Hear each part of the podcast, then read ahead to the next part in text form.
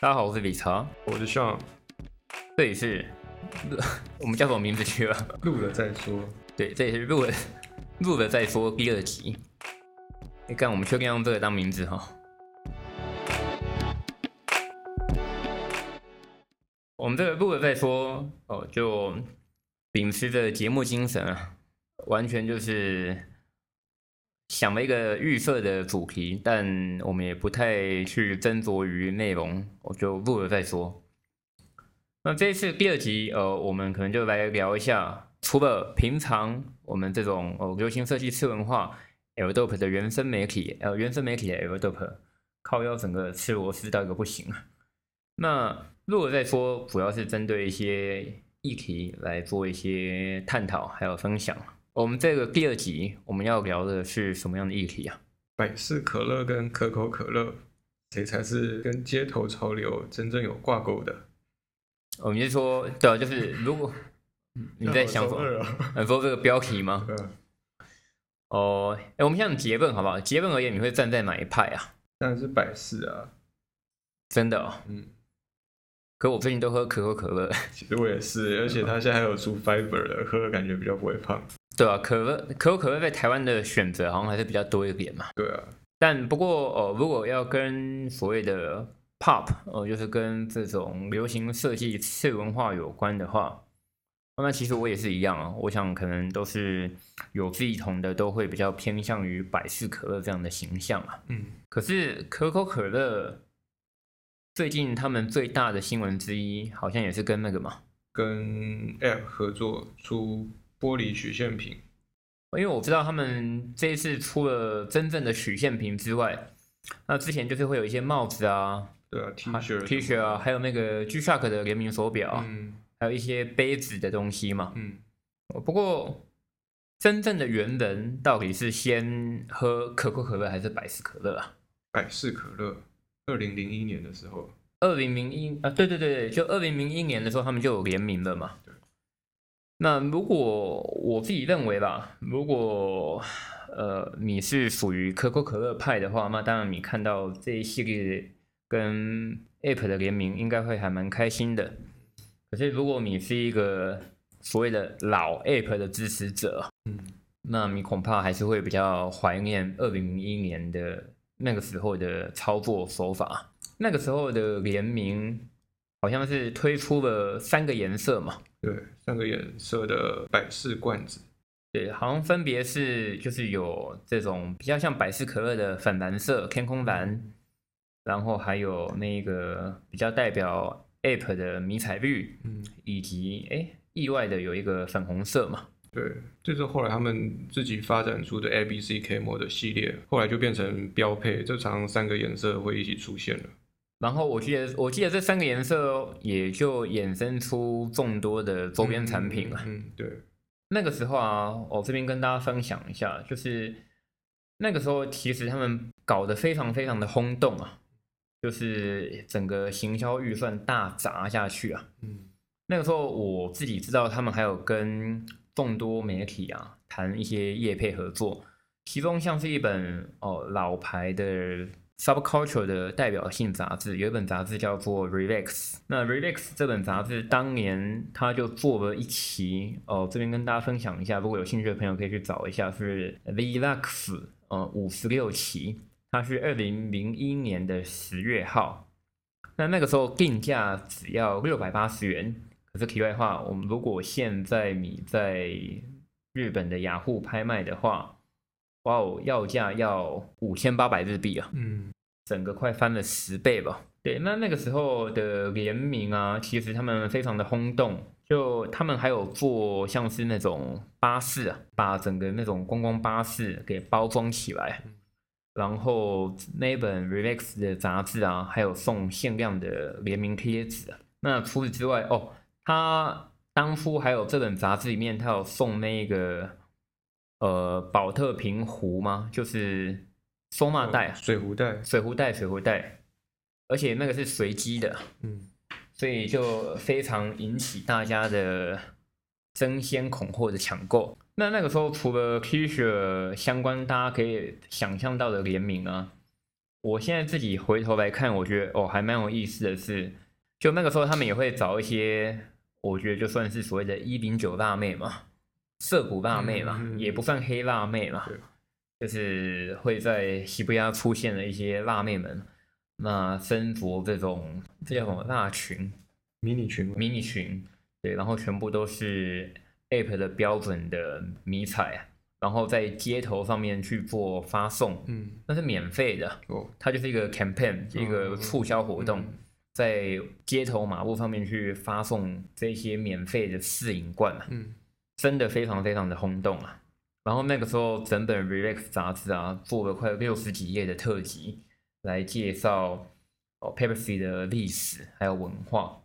那在当中，其实也可以发现，哎，好像 Pepsi 它也不是第一次跟猴子联名，是吗？像嗯，他曾经找过 Michael Jackson 的小猴子 Bubble 来代言，对啊，那像这本杂志里面就有一张我觉得还蛮罕见的照片嘛，嗯就是那一只小猴子，哎，它身穿 Pepsi 跟 Michael Jackson 的，这要算联名 T 恤吗？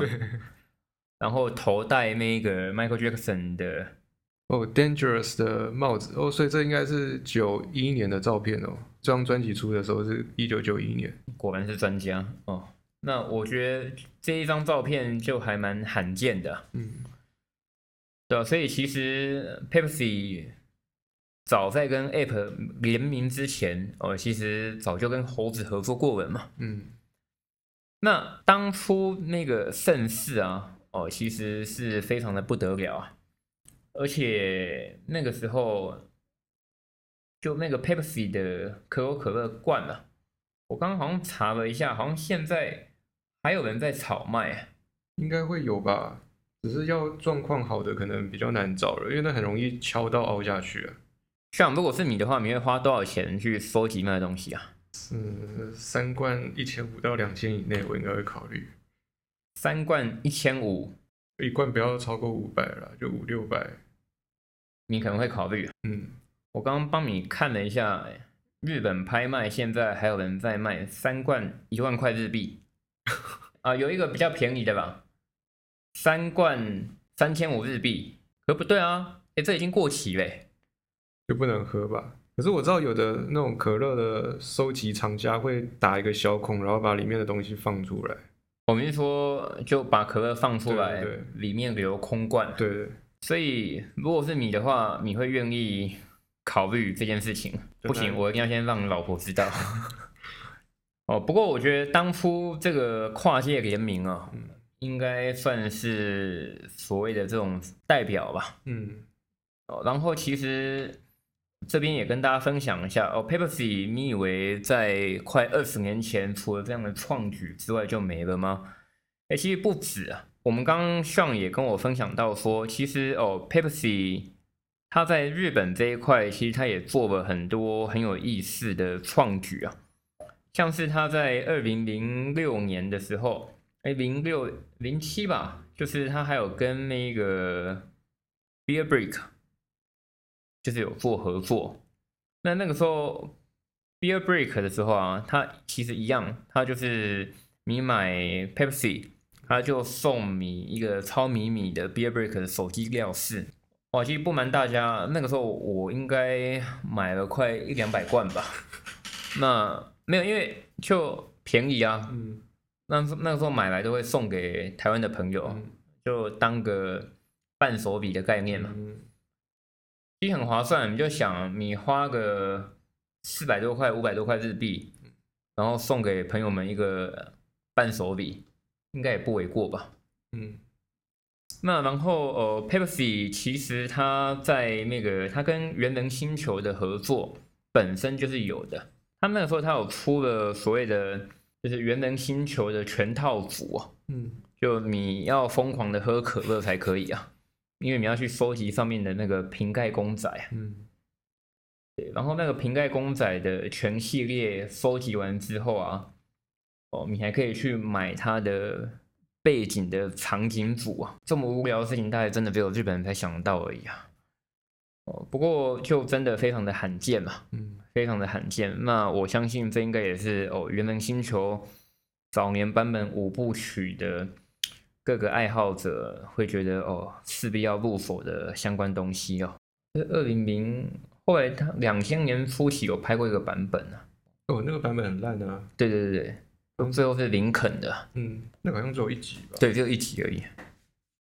怎么办？我觉得我们好像太偏向于百事可乐了。但其实现在百事可乐在这一块领域好像也销声匿迹了，就完全被可口可乐取代了。后来 Migo 离开 App 之后，我记得那个 Migo 那一边跟可口可乐合作是吗？对啊，后来 Migo 自己的 Human Made 就完全只跟可口可乐合作，反而是他离开 App 之后，IT 的 AAP 还有跟百事可乐合作一次，二零一二年的时候。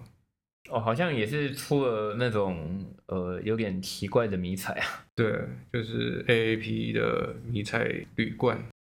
但 Migo 后来，诶，他在 Human Made 的时候跟可口可乐合作，反而也刺激了 App 后来又跟可乐可口可乐合作的一个契机嗯，吗？你觉得可以这样说吗？不知道，反正现在就不管是 Nigo 的 Human Made 还是 IT 的 App，可口可乐两边都抓住了。嗯，反而百事可乐就真的突然消失了哈。对啊，哎呀，我觉得这有时候其实也是一种霸权的一个展现啊，嗯，垄断市场。垄断市场，就两边我都要啊。嗯，可是回过头来，我会觉得比较可惜的事情是，嗯，既然可口可乐有这么大的资源，我自己是比较期望嘛，就是他能够做出跟当年百事可乐一样的行销手法。嗯，就做全套的，不是只出一个罐子或者什么周边商品那种感觉。对对对，你看我们回过头来看二零零一年的时候，嘿，那不是开玩笑的诶，买整本杂志的特辑，然后让 Migo 去那个可乐工厂之类的吧，嗯。去拍形象照，嗯。然后找修个楼辣妹嗯。帮他们发可乐，然后又出贴纸，然后还做杂志赠品，还有包整个巴士的彩绘。大手笔，就比较不是像现在就是出单品来赚钱的感觉，就比较有形象包装。不然，对啊，不然现在出的就是猴子头，然后拿一罐可乐，然后就印在每个单品上面，有点无聊啊。对啊，作为早年 App 的支持者，看着似乎会有点心酸酸的哈。那以上就是这一集的弱了再说。那如果喜欢弱了再说这样的单元，呃，欢迎到 Apple Podcast 给我们五颗星评价，然后只要留言提问，可乐就会回答你的问题哦。可乐五百赞啊！